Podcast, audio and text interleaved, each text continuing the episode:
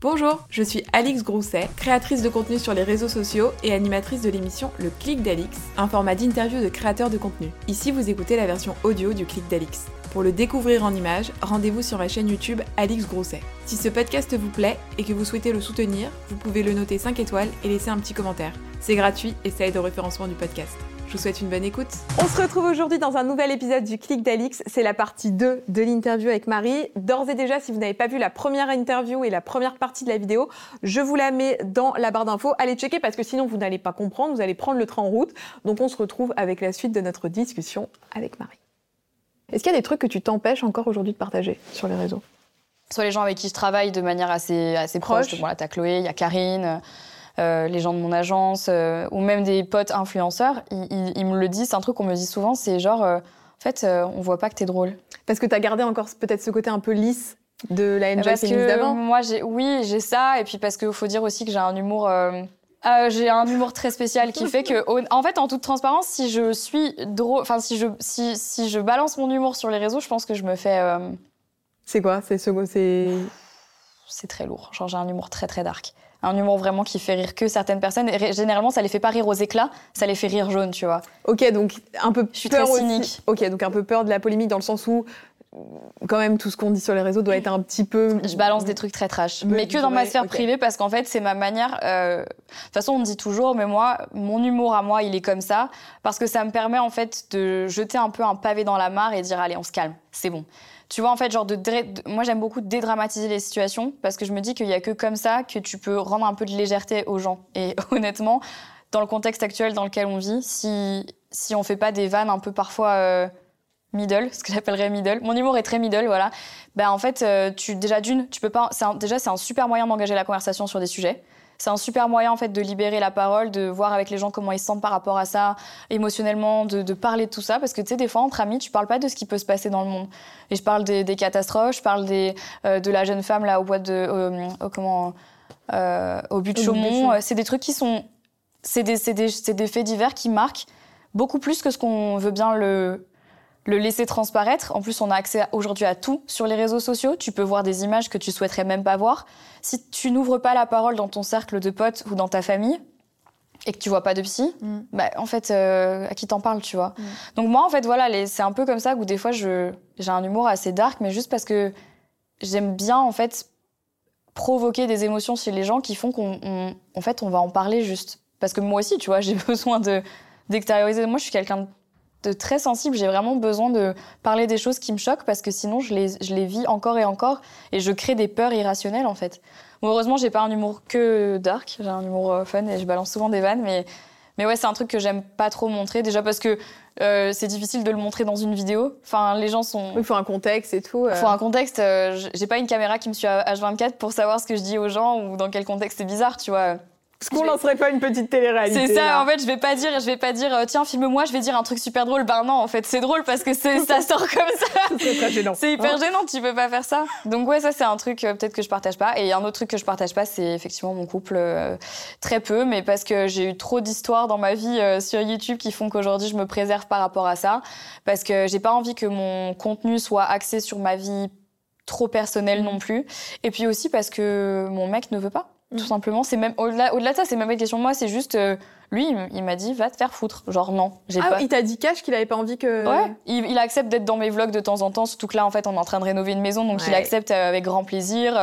Euh, il aime bien des fois être sur mes réseaux, mais tu vois, genre, euh, je le fais jamais sans sa validation. Ça fait 4 ans qu'on est ensemble, je n'ai jamais rien fait valider à mon mec avant de le poster. Oui, alors qu'avant, euh, quand tu faisais tes vlogs, etc., c'était euh, le matin dans le lit, la cam. Ah ouais Ouais, c'est ça. Ouais. Donc tu vois, c'est. Puis on a grandi maintenant. Je crois que ma vie, c'est pas une télé-réalité pour le coup. Et ça, je l'ai bien compris et je le veux pas. Et au même titre que parfois, je peux être très intransigeante avec le contenu que je regarde. Moi, il y a des choses chez certains créateurs de contenu ou chez certains influenceurs qui me dérangent énormément. Genre vraiment. Comme quoi? Comme par exemple, genre euh, l'exposition des enfants, l'exposition d'un couple, euh, trop, trop, tu vois. Euh, l'exposition parfois de l'intimité, ça me dérange beaucoup. Parce que je l'ai fait un petit peu, j'ai vu ce que ça pouvait donner.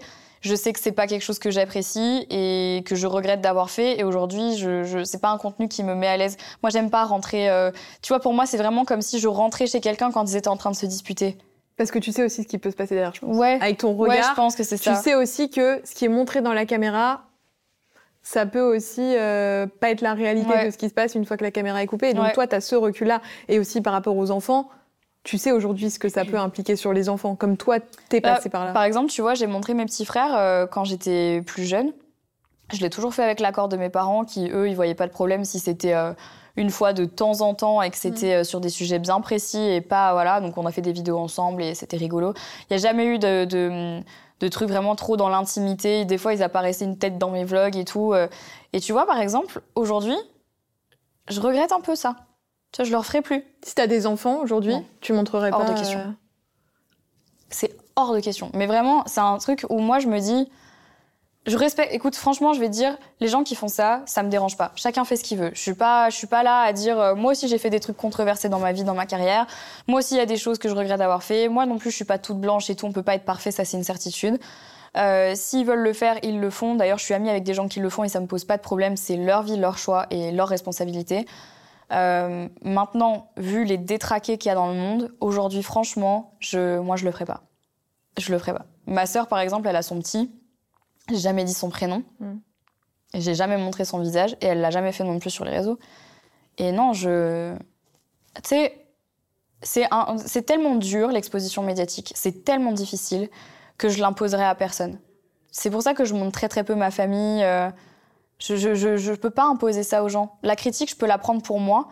Mais par exemple, si on critique un de mes proches, ça va me détruire trois fois plus. T'imagines, on dit, non mais attends, tu, tu postes une photo de ton bébé, t'es trop contente, t'es maman et tout, et on me dit quoi? Hum, Ton fils, il est moche, Hum, il est gros, Hum, il aurait pas ça comme maladie, ah regarde, il a ça, ah moi je l'aurais pas éduqué comme ça, ah non, ah non, Ah ouais, non, Ouais, non, l'enfer. Sur le, la critique sur les proches, c'est c'est un truc. La critique euh, sur les proches, c'est dur. Et puis, en fait, encore une fois, euh, tu vois, je vais te donner un fun fact. Mon petit frère, le tout dernier, il a été bébé mannequin. Ouais.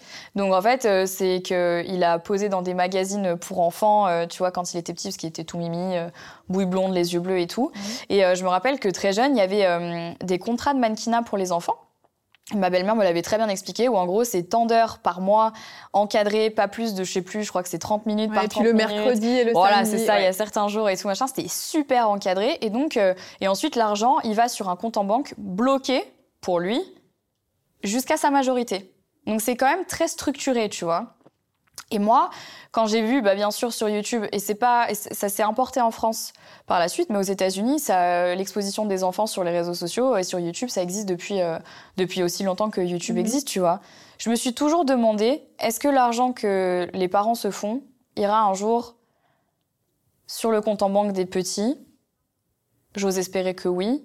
Mais jusqu'où va la limite? Quand tu filmes ton enfant dans un bain, est-ce que tu crois que l'enfant aurait plus tard envie De récupérer voit, euh, cet argent. euh, Mais non, ouais. mais même de, de, de savoir qu'il y a des images de lui petit à poil qui tournent sur Internet Pour avoir euh, de l'argent. C'est vrai parce que la critique qui se fait, c'est du coup, on lui met de l'argent de côté pour lui. Mais est-ce que cet enfant a envie qu'on lui mette cet argent-là T'as raison.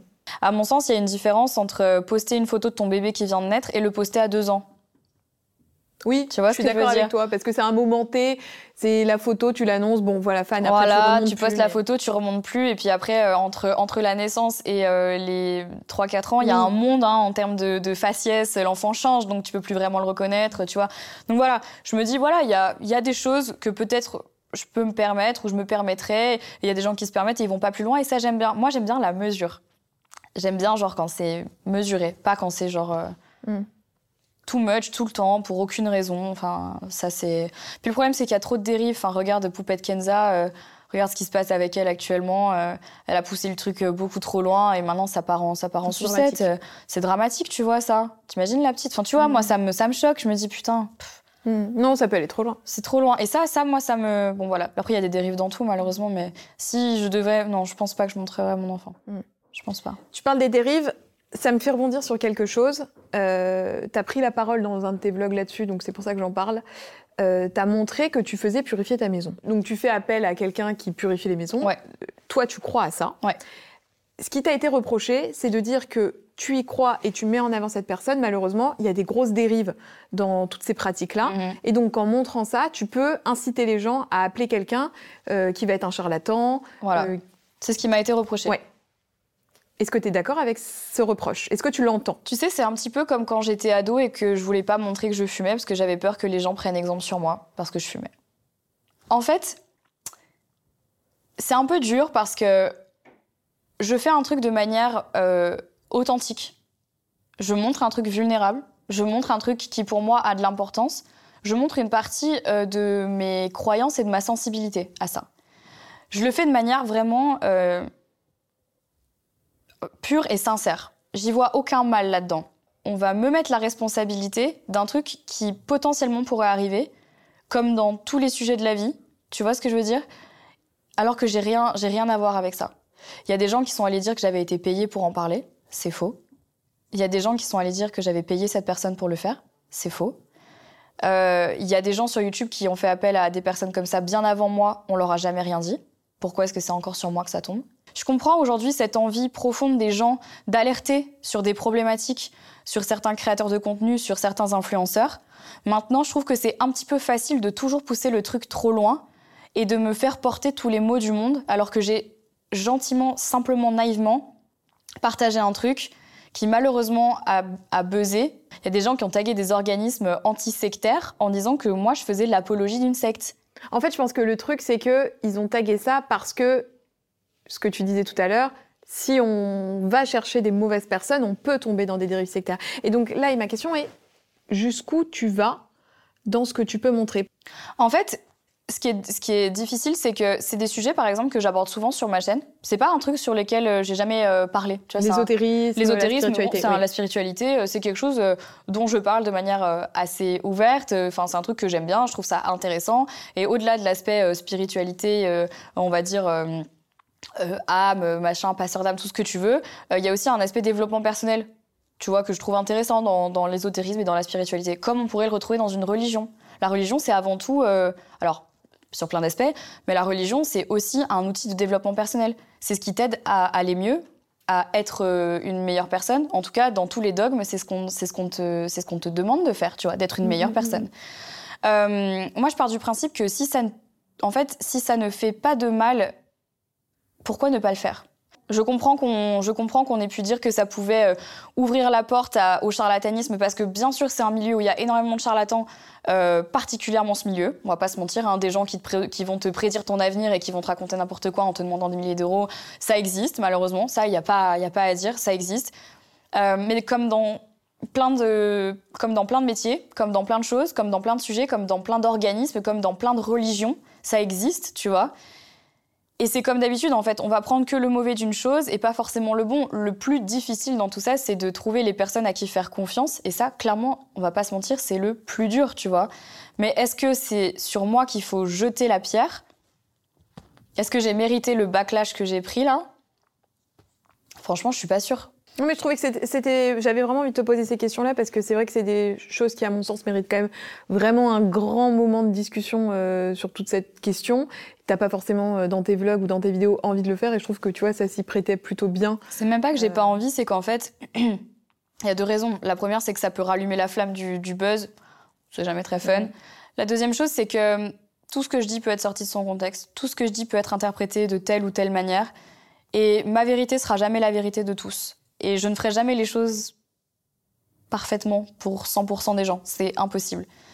En attendant, si j'avais pas été connue, j'aurais jamais eu ce genre de critique. Jamais, tu vois.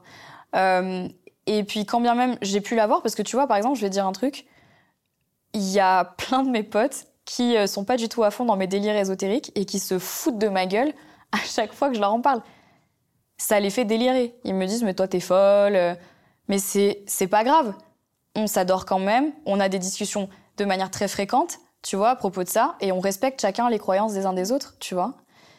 Et comme il y a une discussion qui se fait, alors il y a une entente. Mais sur les réseaux, tu peux pas avoir ce genre de discussion. C'est impossible, il n'y a pas d'échange. Donc ça sert à rien de rentrer encore et encore dans les mêmes sujets, à moins que les gens se disent voilà, elle y croit, elle y croit, elle fait ses trucs, voilà, c'est tout. Hmm. Tu peux pas aller plus loin, tu vois.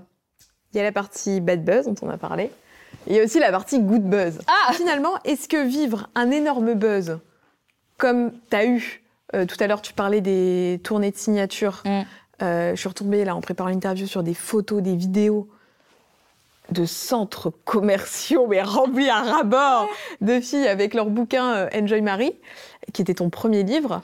Comment est-ce que ça, tu l'appréhendes? Est-ce que c'est facile d'un seul coup d'avoir autant de succès? Est-ce que tu as kiffé? Je crois que quand j'ai fait la, la, première tournée de signature, ça a été un gros choc pour moi. Euh, de voir autant de monde. Parce que là, ouais, oui, effectivement, on parle de 5000 personnes au centre commercial à la Défense, tu vois. Ça m'a fait un choc euh, positif. Et j'ai beaucoup. En fait, je le montre dans mes vlogs, je crois, mais même en, interne, je, pleurais à chaque fois. À chaque fois, je pleurais.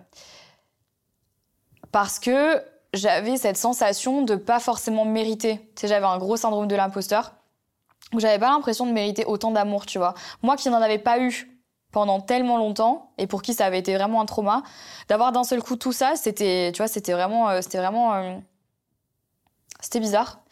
J'ai kiffé. Ouais. J'étais, horriblement stressée. Je faisais des crises d'angoisse à chaque fois avant. Euh, j'étais stressée à fond, mais en fait, honnêtement, à part les dérives, comme on en parle depuis tout à l'heure, qu'il peut y avoir avec des gens qui sonnent chez moi, des gens qui sonnent à mon hôtel, qui m'attendent, des gens qui sont parfois, euh, qui ont des problèmes euh, à exprimer leurs émotions de manière parfois un peu, un peu abrupte, physique, parfois que toi t'es pas prêt à recevoir. Voilà, il y a des gens comme ça overall, c'était. C'était trop bien. Qu'est-ce que. Enfin. Aujourd'hui, ce serait malhonnête de dire que j'ai pas aimé chaque instant que j'ai passé avec les gens qui viennent te voir et qui te disent Mais en fait, euh, merci, grâce à toi, j'ai pu me sortir du harcèlement. Merci, grâce à toi, euh, euh, je me suis pas foutu en l'air. Parce que c'est ça qu'on te dit, tu vois. C'est. On t'a dit des trucs comme ça Tout le temps. Tout le temps. Mais tu, tu sais même pas le nombre de gens qui m'ont dit ça, Alix. C'est. Mais à travers quoi Enfin, c'est parce que dans tes vidéos, euh, tu transmettais une émotion euh, qui était possible. parce qu'en fait, ton témoignage? tu sais, on, a souvent tendance à, me remettre en fait au statut de youtubeuse beauté, mais je pense qu'en fait, c'est bien plus que ça. Déjà, je parlais pas que de beauté, mais au-delà de ça, je parlais beaucoup de je parlais de santé mentale, je parlais de tout ça. C'était des trucs qui m'intéressaient déjà à la base. Et je donnais des conseils aux filles, parce qu'à la base, c'est surtout des filles, tu mm. vois. Je donnais des conseils euh, pour se sentir mieux dans sa peau, pour avoir plus confiance en soi, pour euh, comment faire quand tu te fais harceler à l'école, euh, pour parler avec tes parents. C'était des choses dont je parlais, en fait. Et je crois qu'à ce moment-là, c'était pas forcément des choses qui étaient très mises au goût du jour. On parlait pas de santé mentale à ce moment-là. Donc je pense que ça a aidé beaucoup de personnes et au-delà de ça, je pense que j'ai été aussi un refuge pour pas mal de, personnes qui avaient juste envie de se changer les idées et de pas être dans le chaos familial ou le chaos à l'école et d'avoir un, un échappatoire, tu vois. Donc je sais que ça a aidé beaucoup de personnes parce qu'on me l'a dit énormément. Tu sais pas, le, des fois même aujourd'hui, des gens, des gens que je rencontre dans le, dans le, dans le milieu professionnel qui viennent me dire euh, ah, c'est la première fois qu'on se rencontre. Euh, je voulais te dire merci parce qu'en fait, euh, ma fille était victime de harcèlement à l'école, ça n'allait pas du tout et tes vidéos l'ont beaucoup aidé. On me l'a dit il y a une semaine. Tu, vois, c'est. Ouais, même des vidéos de l'époque qui continuent de tourner. Euh, c'est pas, c'est pas quelque chose qu'on peut, qu'on peut t'enlever. Enfin, c'est ouais, non, c'est toujours appréciable de se dire que qu'on a fait le bien du mieux qu'on a pu en fait, et malgré nous surtout. Tu vois, je le voulais, mais ça a été exponentiel par rapport à à ce que j'avais donné, tu vois. Donc oui, non, cette tournée des signatures et cet engouement et ces gens, bien sûr que j'ai apprécié chaque moment. Chaque moment. Il y a eu ça, et puis après, alors c'était un autre impact, mais il y a eu aussi le moment, on en parlait tout à l'heure, où tu as fait ton tournant écologique, qui pour le coup a été vraiment plébiscité, j'ai trouvé, euh, dans les médias, parce que tu étais la première de ton secteur, donc de la beauté, à dire que tu as arrêté de recevoir euh, des, des, colis, des colis beauté, des colis presse, que tu allais t'orienter petit à petit vers... Euh, ouais, un peu plus dans une démarche écologique. Ensuite, tu as ouvert euh, ta première boutique en ligne qui était quand même, euh, bah, qui est toujours euh, zéro déchet. qui est toujours, qui est toujours Et tu t'es orienté vers ça. Quand tu t'orientes, à ce moment-là, tu es encore à ton prime de la beauté. Ouais. Tu reçois du lifestyle surtout. Ouais, ouais. Mais tu as encore des contrats avec plein de marques de beauté. Et là, maintenant que moi je suis un peu dans le, tu vois, un peu dans le game, je me dis en interne, ça devait ah, ont hein. un bazar à organiser parce que est-ce que euh, très souvent quand on est sur les réseaux on a quand même des contrats qui courent des contrats long terme euh, des sorties qui sont prévues. Comment ça se passe quand tu décides de tout arrêter? Est-ce que tu le prévois en amont ça? Alors en fait ce qui s'est passé c'est que ça faisait déjà un moment que je trouvais que c'était hum, ça commençait vraiment à devenir compliqué. J'avais déjà émis le souhait auprès de ma belle-mère justement j'en avais déjà parlé j'avais dit est-ce qu'on peut demander à telle marque de réduire un peu les envois? Et puis je suis partie en Tanzanie. Avec Ecosia. Ouais et j'aime pas dire ça, hein, parce que tu sais, ça fait vraiment euh, la, le white privilege euh, à son summum, tu vois, genre euh, la blanche qui part en Afrique et qui d'un coup a une crise existentielle quand elle rentre. Bah, le problème, c'est que c'est ce qui s'est vraiment passé. Il y a eu, en tant qu'abonné, pour moi, un avant-après ce voyage. Ah oui. Et tu vois, même, je l'avais pas perçu. Enfin, en fait, c'est vrai que je me souviens, on te voit partir à- Ouais. avec Ecodia et Ouais. revenir, et vraiment, Ah, bam, tu switches. Et tu vois dans les yeux que je suis pas pareil. hein. Ça m'a, ça m'a profondément choquée et marquée. Et émotionnellement, ça m'a, je pense que c'était. euh, euh, alors là, pour le coup, je parle, je parle bien de l'écologie en l'état. Je crois que nous, en fait, euh, en tant que, que personnes qui vivons globalement dans des métropoles en France, alors bien sûr, il y a plein de gens qui vivent dans les campagnes et c'est génial, moi, c'est mon rêve absolu. Mais j'ai grandi en métropole, je vis en métropole et je crois qu'on a ce- cette déconnexion à la nature qui est vraiment profonde. Et donc, c'est pour ça que c'est difficile aujourd'hui de demander aux gens de faire des, efforts écologiques quand en fait ils ne voient pas la nature. C'est pas possible, tu vois, c'est trop dur. Quand je suis partie en Tanzanie, je me suis confrontée à ce que c'était vraiment que la nature primaire. Vraiment. Et là, t'as peur pour toi. hein. Tu te dis, c'est quoi ça euh, C'est quoi ces animaux C'est quoi cette forêt C'est quoi ce truc, tu vois Et tu t'aperçois que les gens qui vivent là-bas ne vivent que grâce à la nature. Et tu t'aperçois qu'en fait, nous, on détruit chez eux. Et tu t'aperçois que ça, ça a un impact sur leur vie. Donc, tu vois, en fait, c'est c'est comme vraiment, c'est vraiment une toile d'araignée, comme ça, un puzzle. Et tu, tu te, tu te rends compte, en fait, de ce qu'on est en train de détruire. Et tu te dis, mais en fait, là, c'est là, c'est dramatique, en fait. Parce que ça touche des populations et des êtres humains. En- Au- Au-delà de l'écologie, ça touche des gens ouais. qui ne vivent que par euh, euh, la récolte des, des fruits et légumes euh, grâce à la nature, qui ne vont vivre que par le bois que ça va faire, par le ci, par le ça. Ça abrite tout un écosystème. Euh, quand on lève et quand t'arraches des arbres, en fait, ça ne tient plus la terre, ça crée des éboulements et donc ça crée euh, des raz-de-marée entiers. La pluie n'est plus contenue dans le sol et donc ça crée des voilà des, des- des destructions massives de villages et de villes entières qui ne dépendent que de ça. Tu, te rends compte en fait tout ce que ça fait et tu te dis mais attends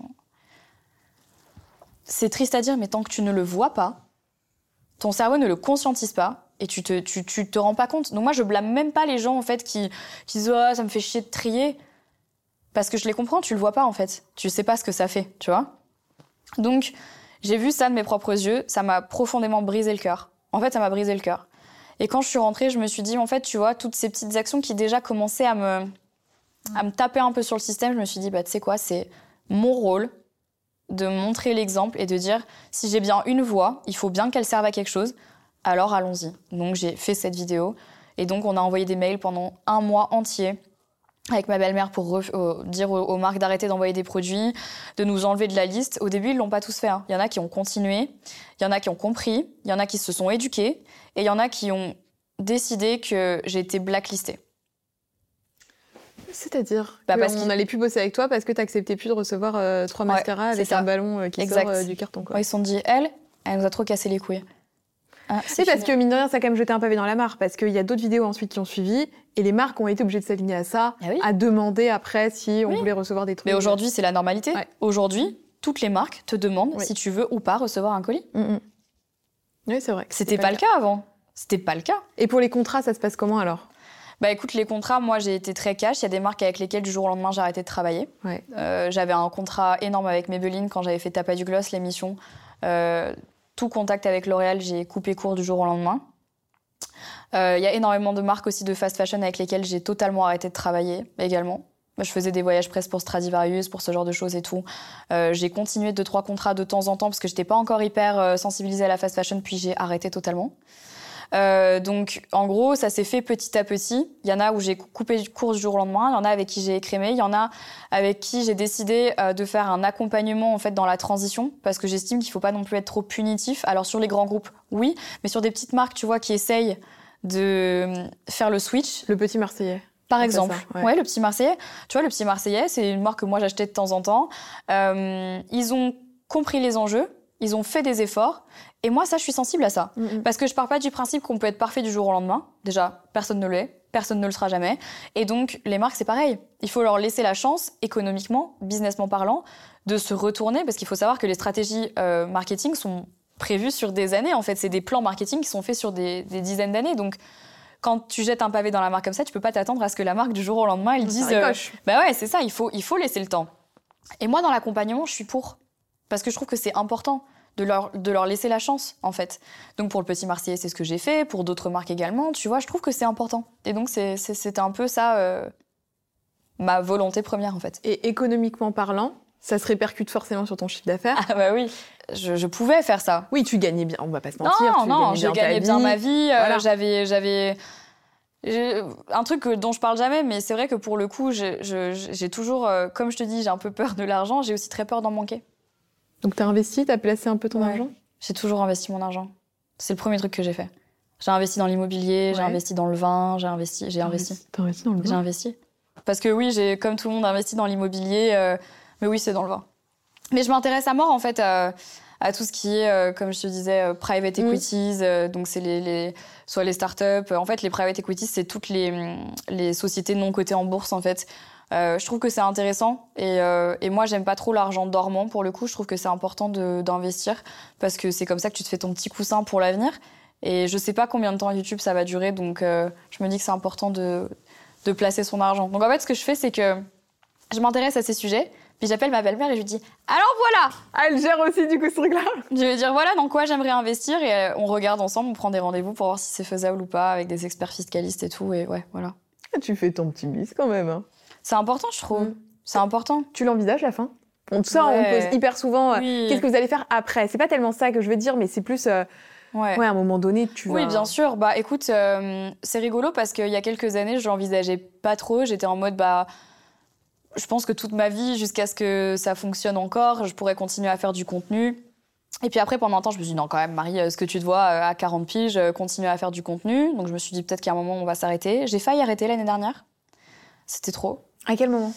J'ai failli arrêter, notamment quand j'ai quand j'ai commencé à voir que mes stats sur YouTube baissaient vraiment, que par la même occasion, les statistiques sur Instagram, notamment les likes, baissaient aussi ça m'a fait un peu peur. Je me suis dit, euh, je crois que là, il est peut-être temps. Peut-être que tu peut-être que es devenu has-been. Peut-être que voilà, c'est plus ton, plus ton, plus ton heure. Euh, je pense que c'était une période de transition. Il a fallu que je retrouve un peu mon audience et c'est passé par euh, une grosse introspection dans qui j'étais, à titre personnel, dans ce que j'aimais, ce que je voulais faire, pour ensuite être capable de délivrer le contenu qui me ressemblait le plus. Et puis c'est comme ça que tu redécouvres et que tu recrées un lien avec les gens qui te suivent. Euh, donc maintenant, j'ai plus spécialement envie d'arrêter. Maintenant, j'ai réduit énormément, par contre. Oui, t'es plus sur, euh, mais même comme à l'époque, tout à l'heure, on disait euh, trois vidéos par semaine. non, non, j'ai beaucoup réduit. Je fais vraiment que des choses que j'aime. au lieu de vouloir toujours être dans le, ce qu'on appelle en anglais le hustle. Je sais pas comment on dit en français. La performance Ouais, oui. Le t'es pas dans le sprint, t'es dans l'endurance. Voilà, c'est ça. Au lieu d'être toujours dans le toujours plus, je suis plus dans le fais fructifier ce que t'as déjà. Et par exemple, j'ai fait un podcast avec Manon. Euh, non, j'ai fait un podcast avec euh, Swan Périssé. Oui. Que j'adore. Et, euh, et, on a dit un truc elle m'a dit un truc très intéressant dans tout ça, dans cette discussion qu'on avait. Et elle me dit est-ce qu'on est obligé de gagner toujours plus d'argent? Si, à l'heure actuelle, tes besoins sont déjà assouvis hmm. Et ça m'a vraiment, ça m'a vraiment chamboulé quand elle m'a dit ça parce que on m'avait jamais dit ça. Et je me suis vraiment dit, en fait, où est-ce que je vais quoi? C'est vrai. Vers quoi là, actuellement, euh, j'ai une qualité de vie incroyable. Je peux vivre euh, comme je veux sans vraiment trop me mettre de limites. Pourquoi est-ce que je continue à, à m'exciter comme une poule sans tête, là, tu vois, à vouloir faire 36 000 projets euh, Pourquoi? Ça sert à quoi, en fait? Ça va pas me rendre plus heureuse? Mm. Est-ce que plus d'argent sur mon compte en banque va me rendre plus heureuse? Bah, là, à ce stade, non, tu vois, c'est... Donc non. Parce que tu sais, je pense qu'aujourd'hui, tu as ce recul-là, mais peut-être qu'à un moment, que ce soit pour toi ou pour d'autres gens, le fait de gagner beaucoup d'argent, c'est de se remplir. Oui. Et aujourd'hui, tu te remplis autrement. Exactement. Que par. C'est ce que ma psy m'a dit. Eh ben, tu vois, madame. Hein? C'est ce que ma psy m'a dit. Non, il y a eu cette discussion où effectivement, en fait, tu cherches toujours à, ben, c'est un petit peu, tu à sais, combler. Euh, à combler, tu vois, voilà, à toujours combler des, choses que tu n'as pas eues, euh, et donc t'essayes malgré tout. Mais non, effectivement, aujourd'hui, c'est plus nécessaire, et donc euh, c'est pour ça que là, j'ai décidé d'investir mieux mon argent. Aujourd'hui, je fais des vidéos produites sur ma chaîne YouTube, ce que je faisais pas. Et j'adore faire ça. Je trouve que c'est génial en termes de, euh, de création de contenu, de challenge pour se renouveler, de euh, discussion avec les gens. Tu vois, ça, ça me plaît vraiment de faire de la qualité et d'investir de l'argent. Parce que les gens. Vous savez combien ça coûte de faire une vidéo Vous savez combien ça coûte de faire un clic d'Alix? Enfin, les gens savent pas en fait, mais ça coûte de l'argent. Et je me suis dit, mais en fait, c'est ça que je veux faire. Je préfère investir plutôt que faire de la merde juste pour, tu vois. Et c'est drôle que tu parles de Swan parce que je l'avais reçu aussi. Et euh, quand, on, quand on avait discuté, je lui avais demandé est-ce qu'on peut être influenceur et éco-conscient? Euh, Est-ce qu'aujourd'hui, le modèle de l'influence ne repose pas sur de la consommation? Non. Pour toi, non?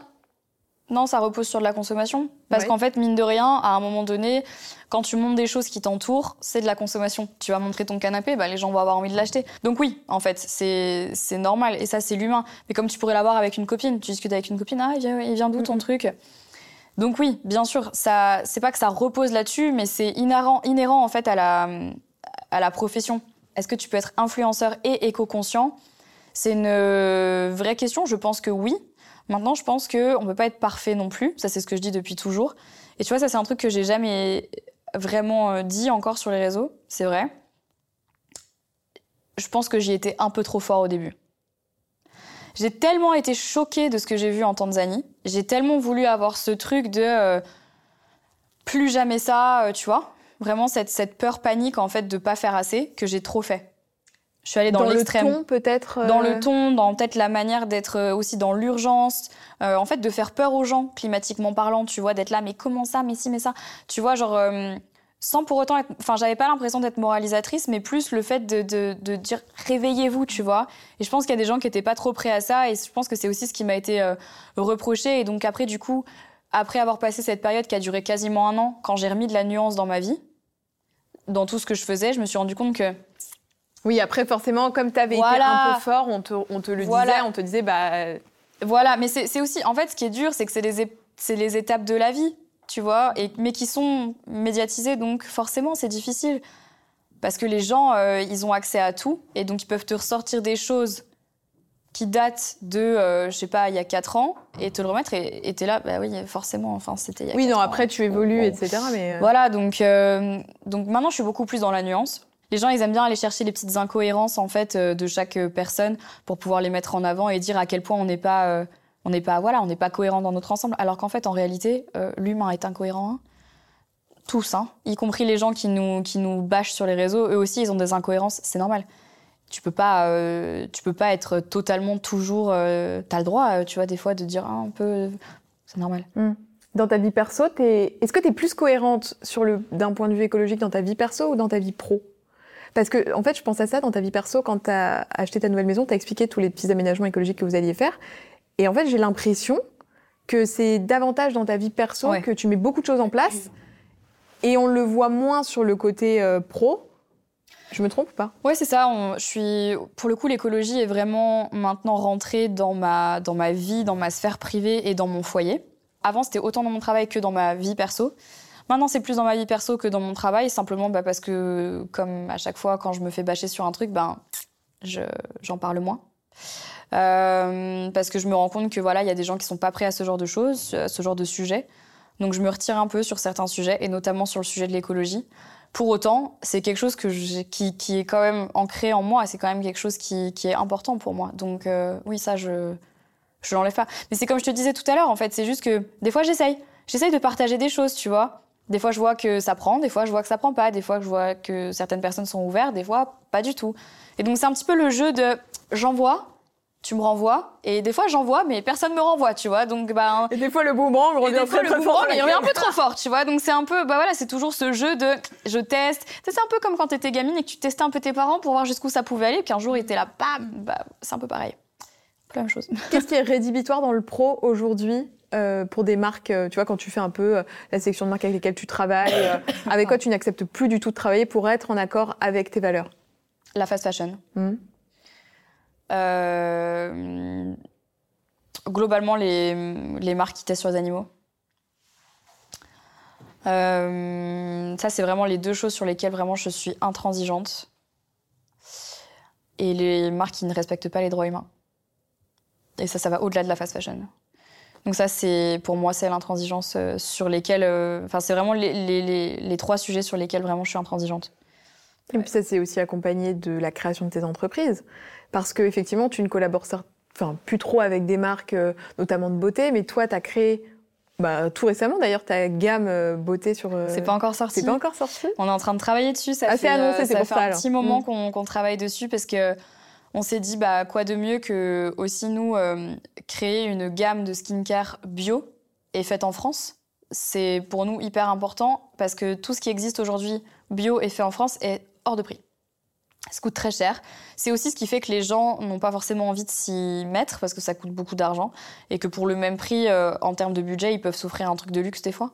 Donc c'est normal. Et nous, notre but avec Lizen Clouds, donc ma, mon, entreprise, mon, site, c'est de, de, rendre en fait le bio et l'éthique beaucoup plus abordable et de montrer aux gens que euh, c'est pas parce que euh, tu utilises un savon bio que, en gros, parce que tu sais, des fois, quand tu parles de bio, les gens, image, hein. les gens, ils pensent que euh, c'est. Euh, tu vas sentir mauvais. Ouais, tu vas sentir mauvais, que c'est la paysanne euh, qui fait la folle autour de son feu de camp dans sa forêt de machin. Mais enfin, les gens, ils ont des, des croyances comme ça. C'est pas du tout vrai. Tu peux utiliser des produits éthiques bio faits en France et et être luxueuse. Tu vois ce que je veux dire? Enfin oui, il y a une image positive. mais de plus en plus, je trouve quand même, tu vois. Mais voilà, c'est ça. Mais parce que nous aussi, on, se dit, c'est ça notre but. Notre but, c'est de montrer que le bio et le made in France et l'éthique et le responsable, c'est pas forcément très cher, c'est pas forcément plus cher, c'est pas forcément crado, c'est pas forcément pas sexy, tu vois. Et donc, c'est pour ça qu'on s'est dit qu'on allait lancer notre gamme à nous, euh, qui sort, Dieu, on l'espère, euh, rentrée 2023, donc euh, normalement octobre. Bon projet, ça. Ouais, on est très fiers. On est très fiers. Donc il y a Leaves and Clouds, il y a aussi Honest Mind dont on a parlé un peu tout à mhm. l'heure, et Enjoy Phoenix. Ça, c'est vraiment les trois.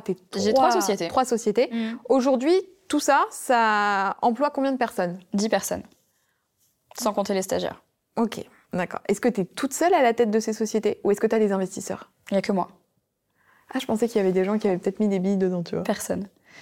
Tout l'argent investi dans Leaves and Clouds et dans Honest Mind, donc les fonds de base, le stock, tout. Les employés, les salaires, c'est moi. Et j'ai jamais fait un prêt. J'ai jamais pris genre des business angels, euh, rien. J'ai toujours tout, tout là, tout ce qui est, tous ces trois entreprises, c'est, ça découle de moi. Est-ce que tu peux dire quelle entreprise fonctionne le mieux ou pas? Enjoy Phoenix. Ouais. Et après, euh, sur Honest Mind Liz Clouds et Honest Mind. De toute façon, c'est un peu par ordre. Oui, oui. En fait, honnêtement, alors je vais pas commencer à parler du business et de comment ça fonctionne euh, concrètement, comment est-ce que nous, on a fait les montages financiers dans, dans mes entreprises. Mais en fait, l'idée, c'est que euh, le but à terme, c'est que les, les, les sociétés, euh, toutes les sociétés tournent. Toutes, alors, les deux sociétés, Liz Cloud et Mind, tournent sans moi, ce qui est le cas actuellement. Mais je veux que ça soit plus avant de me dire c'est bon, je suis tranquille. Sans toi, c'est-à-dire sans sans besoin que tu injectes de l'argent dedans? Exact. D'accord. Ouais, c'est ça. Oui, parce que tu vois, par exemple, quand on a commencé Lives Clouds, Enjoy Phoenix a investi de l'argent. En fait, je, suis ma propre business angel, tu vois. C'est ce que j'allais dire. Enjoy Phoenix a investi de l'argent euh, dans Lives Clouds euh, pour que Lives Clouds achète les stocks, etc., etc. Donc voilà, tu vois, c'est comme ça que ça fonctionne. Faut le voir un peu comme. Euh, quand on dit Enjoy Phoenix, c'est pas Marie qui parle d'elle en s'appelant Enjoy Phoenix. Ah oui, c'est. la meuf, elle parle à la troisième personne d'elle. Non, c'est la... la société Enjoy Phoenix qui injecte de l'argent dans les autres sociétés pour qu'ensuite elle-même euh, ait un capital de base et puisse le faire fructifier. En gros, c'est ça. Bon, et là, on parle des sociétés qui ont vu le jour, euh, on parle souvent des succès, mais est-ce qu'il y a des produits, des marques, d'énormes projets qui sont jamais sortis? Pour une raison X ou Y, je sais pas, euh, problème de stock, Covid ou que sais-je. Il y a eu des projets où je me suis dit pourquoi pas, et le Covid est arrivé, et j'ai senti qu'en fait, j'ai eu trop, j'ai eu, j'ai eu trop le pif de pas le faire, tu vois. Quel genre de truc? Par exemple, euh, on en était arrivé à un prime avec Lives and Cloud où je m'étais dit je veux ouvrir ma boutique physique. Parce que c'était un truc que tout le monde nous demandait. Moi, c'était les pop-up stores, ça marche tellement bien. Je me suis dit vas-y, on va le faire. Puis ma belle-mère, elle était là, attendons, on attend, on verra, attends, attends. Heureusement. Le Covid est arrivé, j'ai vu toutes les boutiques fermées, j'ai fait. Eh ben, on va rester sur les pop-up, hein J'étais là, putain, le pif franchement, genre, je, me suis dit, bah ouais, en fait, là, c'est qu'on a vite fait euh, marche arrière, on a repacté le truc, on a fait, hop là, c'est bon, c'est terminé, on n'en parle pas, tu vois, non. Non, non, on a eu beaucoup de chance. Mais non, j'ai eu beaucoup de chance. Il n'y a jamais eu de projet euh, qui est allé jusqu'au bout et qui n'est euh, jamais sorti pour X ou Y raison. Non, ça, c'est... Je me suis souvenu d'un truc. Je ne savais pas si j'allais en parler. Parce que je n'arrive pas à savoir d'où ce souvenir m'est remonté. Et ça m'a vraiment réveillée. Cette nuit, ça t'a réveillé cette nuit Pas cette nuit, mais il y a quelques, il y a quelques jours, je l'ai même dit à Florie qui travaille avec moi, je me suis levée, je l'ai écrit dans les notes de mon téléphone parce que... Tu me fais peur. J'ai un truc qui est revenu. Tu devais pas faire Pékin Express Ah si. Voilà. Bah, alors, je suis très contente que tu dises oui. J'ai ce souvenir. Ah oui. Ça m'a réveillée en me disant, elle a dit quelque part qu'elle aurait dû faire Pékin Express, que c'était quasiment acté, et qu'au dernier moment, il y a eu Covid ou je sais pas quoi, elle n'a pas pu le faire. Alors, je crois pas que c'était à cause du Covid. Est-ce que c'était à cause du Covid? Enfin, Ah. toujours est-il que t'as dû, t'as, t'as failli faire Pékin Express. Hum, oui, mais j'ai failli faire l'édition, euh, tu sais, euh, en fait, ils voulaient un couple de célébrités. Finalement, ils ont pris Thibaut InShape et, Et Juju. Fitcat, mais ils l'ont pris, ils les ont pris un an après. Donc t'as raison, je crois que c'était à cause du. Covid. Est-ce que c'était à cause du Covid?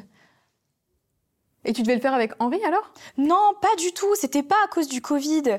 En fait, je me souviens, ils étaient en train de faire le tournage et ils avaient demandé en fait à ce qu'il y ait un duo de guests qui aille en fait en guest, tu vois, sur Pékin Express. Comme j'étais encore chez M6 à l'époque en network et que c'est M6 et tout, ils m'avaient proposé de le faire. On avait tout mis en place et tout. Et en fait, ça ne s'est pas fait parce qu'il me semble que sur place, il y a eu au bout d'un moment un énorme problème de sécurité où je sais plus Oula. ce qu'il y a eu, genre un truc. Et en fait, tout et tout le tournage avait été annulé. C'est ça, ça, on en avait parlé dans les médias, je crois. Et ben en fait, c'était ça. J'aurais dû le faire. T'aimerais le faire là? Oh, c'était mon rêve de faire Pékin Express. Trop Bah, aimé. dis pas c'était, ça se trouve, ça allait encore. Hein. Mais c'est parce que j'aime voyager, donc en fait, ça m'aurait plu de faire ça. Non, ça aurait été cool de te voir Ouais, là-dedans. j'aurais bien euh. aimé. Ouais, Ouais, c'est une des émissions que j'aime bien, Pékin Express. Ça, j'aime bien. J'aimerais qu'on termine par parler des nouveaux projets, de ce qui se passe sur les réseaux. Euh, Il y a eu pas mal de trucs, mine de rien, dans l'année qui est passée. Il y a eu le lancement du podcast. Quand tu as lancé ton podcast, tout le monde a lancé son podcast. Ah ouais. Euh, alors, attends. Il y a son agent qui a soufflé. Elle, elle a fait. Je vais quand même, je voudrais quand même dire un truc, c'est que quand euh, donc j'ai participé à ton podcast et quand tu m'as proposé le podcast, c'était à peu près en mai et à ce moment-là, il y avait effectivement des podcasts, mais c'était pas en septembre quand tout le monde a lancé son truc, donc effectivement, Pas de chance. ça a été quand toi tu as commencé les, enregistrements, pour être totalement honnête, c'était quand même en amont, on n'avait pas conscience et je pense toi la première Non. que tout le monde allait sortir son truc. Non. Tu savais pas Non. que plein d'autres influenceuses, donc il y a La- Anna, Anna l'a lancé avant moi, attention. hein. Ouais. Il y avait quelques influenceuses qui avaient déjà sorti un podcast. Il y en avait trois. En grosse tête, on va dire, parce qu'il y avait quand même beaucoup de monde. Voilà. Et en fait, à la rentrée, donc moi j'ai commencé les enregistrements. On a fait le shooting en avril, je crois. On a fait un shooting photo en avril, donc pour la couverture du truc et tout, euh, du podcast. On a commencé les enregistrements en mai. En juin, mais on a, on a casté les gens avant euh, mai, etc. Donc il faut savoir que juin, juillet, août, j'ai pas pris de vacances parce que j'étais enfermée euh, dans le studio de podcast. C'est là où on s'est vu pour la première fois où t'es venu. Euh, et le podcast est sorti en septembre, à raison d'un épisode toutes les deux semaines. Deux semaines après que j'ai sorti mon podcast, il y a trois influenceuses qui ont sorti leur podcast. Est-ce que c'était une coïncidence? J'en sais rien. Le fait est que euh, le problème, c'est que c'était pas des podcasts, en gros, comme moi j'ai sorti, dans le sens où à chaque fois que je sors un podcast, il y a un invité. Donc ça demande une préparation, bah, comme tu fais, tu vois. La plupart des nouveaux podcasts qui sortent, c'est un petit peu les, les journaux intimes de chaque, euh, chaque personne qui sort ce podcast. Je ne dénigre absolument pas parce que moi, c'est ce que je fais dans mes vlogs euh, depuis toujours, tu vois, donc euh, c'est cool. Mais c'est sûr que le timing était un peu genre, putain, moi j'ai préparé ça pendant des mois et là ça sort et t'es là. Ah Mais bon, c'est le jeu, tu vois. Enfin, je veux dire, euh, j'ai peut-être pris le truc un petit peu trop tard, euh, peut-être que j'aurais dû le prendre un peu en amont. Euh, à chaque fois que de toute façon il y a quelque chose qui fonctionne, c'est normal que tout le monde s'en empare. Maintenant, les timings font que des fois c'est chiant, des fois voilà. Mais pas, pas de regret par rapport à ça. Tu sais à quoi ça m'a fait penser C'est que quand tu as sorti ton premier livre, après, pareil, il y a eu plein de livres de youtubeuses. Ensuite, il y a eu les collabs make-up où tout le monde a sorti. Euh, Toi, c'était. tu avais sorti ton rouge à lèvres avec MAC. Ouais. Sana avait sorti son highlighter avec. Ben- avec euh, Becca. non, toi, c'était Benefit ensuite après. Ouais. Mais Sana, il y avait eu l'highlighter avec Becca. Ouais. Et j'ai l'impression que c'est très cyclique comme ça. Enfin, tu vois que c'est vraiment des. C'est tendances. normal. Est-ce que toi, avec ton regard aujourd'hui, tu arrives à appréhender ce qui va arriver après? C'est c'est le truc que j'adore faire le plus. Et alors, c'est quoi pour toi la... Quelle est la tendance? Twitch. Et tu fais pas mal de viewers hein, sur Twitch. hein. Ouais, je suis quasiment à 1200, 1500 personnes en continu, tu vois, sur 4, 5, 6 heures de live. Donc ouais, c'est en fait c'est rigolo parce que c'est vraiment une audience différente. L'audience qui me suit sur Twitch, c'est pas du tout l'audience qui va me suivre sur mes autres réseaux et ça j'adore. J'adore parce que Twitch peut vraiment être moi. Genre si vraiment les gens veulent voir du mari, franchement qu'ils aillent me suivre sur Twitch parce que là il y a pas de filtre, c'est du direct. Et puis pour le coup, si tu veux des vannes bien graveleuses, elles sont sur Twitch. Non, c'est vrai, c'est pour moi en fait les gens ils veulent de l'instantané maintenant. Les gens regardent plus trop la télé. Et en fait, même quand ils regardent des émissions, ils peuvent les voir sur YouTube avec toutes les vidéos produites. Ce qui manque aux gens, c'est de l'instantanéité. Pourquoi est-ce que les lives TikTok, ça fonctionne? Parce qu'ils veulent des gens là, avec eux, dans leur salon, en fait. Pour ça, Twitch, c'est une super plateforme. Je pense que c'est... D'ailleurs, tu le vois, hein, la plupart des très gros youtubeurs sont sur Twitch. Squeezie est sur Twitch, mm, mm, Massu sur Twitch, et puis Joyka sur Twitch. les audiences qu'il y a eu sur Twitch cette année, que ce soit pour le GP Explorer. Avec le Covid, etc. Aujourd'hui, Twitch, c'est une très très grosse plateforme. Je pense que ça reste en latence comme ça. Ça a déjà explosé. Il y a peut-être moyen que ça explose encore plus. Maintenant, ce qu'il y aura après Twitch, je sais pas. Bonne question, c'est ce que je me demande à chaque fois. Mais euh, disons qu'en fait, moi, je fais vraiment confiance à mon instinct. Et quand je sens qu'il y a un truc qui m'appelle un peu, où je me dis ah, est-ce que je le ferai, est-ce que je le ferai pas, au lieu de me dire je suis pas legit, je suis en mode je vais le faire.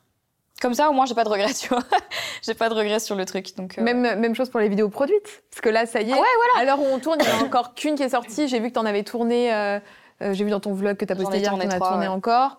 Donc là, voilà, tu arrives avec des vidéos un peu concept. Comme tu le disais, il y a de la prod derrière. La prod qui n'est. Enfin, c'est toi hein, qui investis quand même de l'argent là-dedans.